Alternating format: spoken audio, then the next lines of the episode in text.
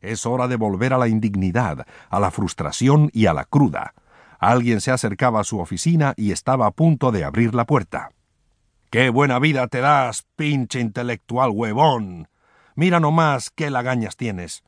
Uno en la calle chingándole desde temprano y tú aquí echadote.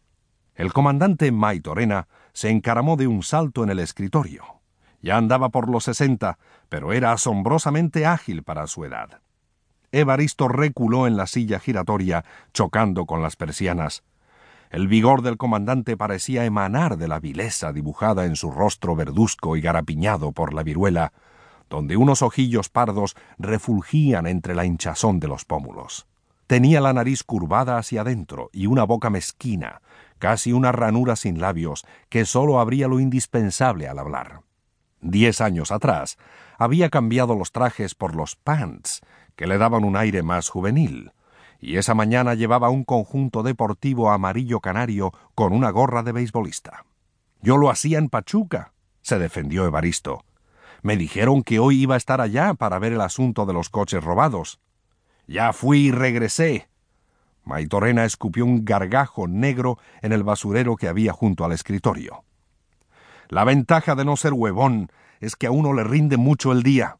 El chamula y yo salimos de madrugada y como la carretera estaba vacía, hicimos media hora de aquí a Pachuca. El cuidador de la agencia no nos quería abrir, que porque no teníamos orden de cateo. Pobre pendejo. Ahora debe de estar en el hospital con dos costillas rotas. De un plomazo troné la cerradura y le decomisamos todos los coches que tenía en el garaje, doce Catlas y un Lincoln del año. El chamula va a vender los Catlas en un deshuesadero, pero el Lincoln me lo quedé yo para regalárselo a mi hija Laurita, que el año próximo se recibe. Fíjate nomás todo lo que hicimos mientras tú estabas aquí echadote. Disculpe, comandante, es que ayer me desvelé pasando en limpio el informe que me pidió. A mí no me haces pendejo. Maitorena lo tomó por la corbata y le dio un tirón. Hasta acá me llega el farolazo que traes. De seguro te fuiste a empedrar al sheriff. Evaristo no respondió. Contéstame, imbécil. La agarraste fuerte, ¿verdad? Estuve un rato en el Sherry's, pero me salí a la una. A la una mis huevos. Tú nomás te bebes la primera y no puedes parar. Has de venir crudísimo, se te nota en la cara. Toma pa' que resucites. El comandante le arrojó un sobrecito con cocaína. Necesito que te pongas al tiro porque te voy a dar una chamba muy importante. Con pulso trémulo, Evaristo espolvoreó la coca sobre su escritorio en dos líneas paralelas que aspiró con fervor. Los colores le volvieron al rostro. La sangre irrigó de nuevo su aletargado cerebro y por un momento vio a Maitorena como un ángel benefactor. Usted dirá, jefe. El comandante sacó de su portafolios un recorte de periódico amarillento. Lee lo que dice ahí, pero con mucho cuidado. A primera vista, se trataba de algo inofensivo, una crítica de artes plásticas publicada en la sección cultural del periódico El Matutino. El redactor elogiaba con mesura el trabajo de un joven pintor oaxaqueño que había expuesto su obra en una galería de la zona rosa.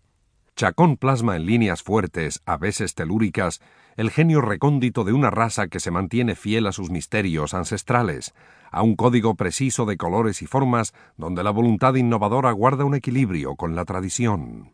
La nota seguía en el mismo tono hasta el cuarto párrafo, donde un exabrupto insólito cortaba la secuencia natural de las frases. Y aunque la serena limpidez de la serie blanco sobre azul constituye un acierto, preferimos las pinturas de corte expresionista como Chingue a su madre Jiménez del Solar, donde se advierte un mayor dominio de las texturas cromáticas. Muera Jiménez, traidor a México, y una influencia bien asimilada de la escuela flamenca. ¡Ay, caray! Este cabrón le mienta la madre al señor presidente. Se la mienta y hasta maricón le dice. Lee más abajito. Maitorena le indicó el lugar del insulto, pegado a la firma del autor, un tal Roberto Lima. ¿Y quién será este loco? preguntó Evaristo. Eso es lo que tú vas a averiguar. Tienes un día para conseguirme su dirección, pero antes quiero saber si firma con su nombre o usa seudónimo. Te lo pido a ti porque se supone que conoces el medio. Fuiste reportero, ¿no? El comentario hirió a Evaristo más que el tirón de corbata.